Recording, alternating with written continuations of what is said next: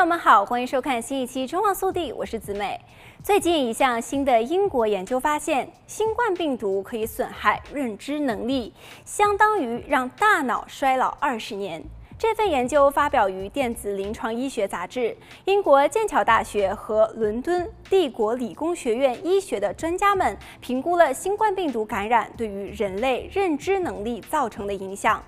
研究对象是曾经在2020年3月到7月期间接受重症住院治疗的新冠肺炎患者。在急性感染恢复之后，研究人员对他们随访了平均六个月，分析他们的焦虑。抑郁和创伤后综合症评分，发现患者的注意力、解决复杂问题和记忆功能都是明显的下降了，准确度下降，反应时间也延长。这些患者丧失的认知能力与一个人从五十岁到七十岁的认知能力下降的程度非常相似，相当于衰老了二十年，失去了十个智商点。另外，新冠病毒感染患者认知能力的恢复也是非常的缓慢。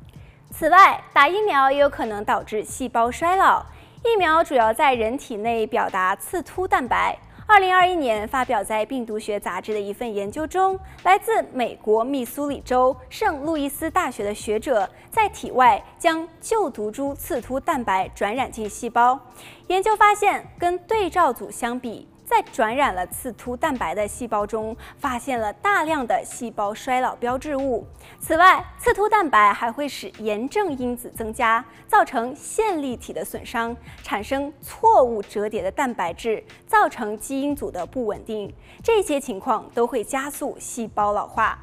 不过，我们仍然还是可以通过日常的饮食、作息、生活方式来调节我们的衰老时钟。比如说，红肉在高温烹调的过程当中会产生糖基化终端产物，和细胞衰老有关；而禽肉和鱼肉相对则更为健康。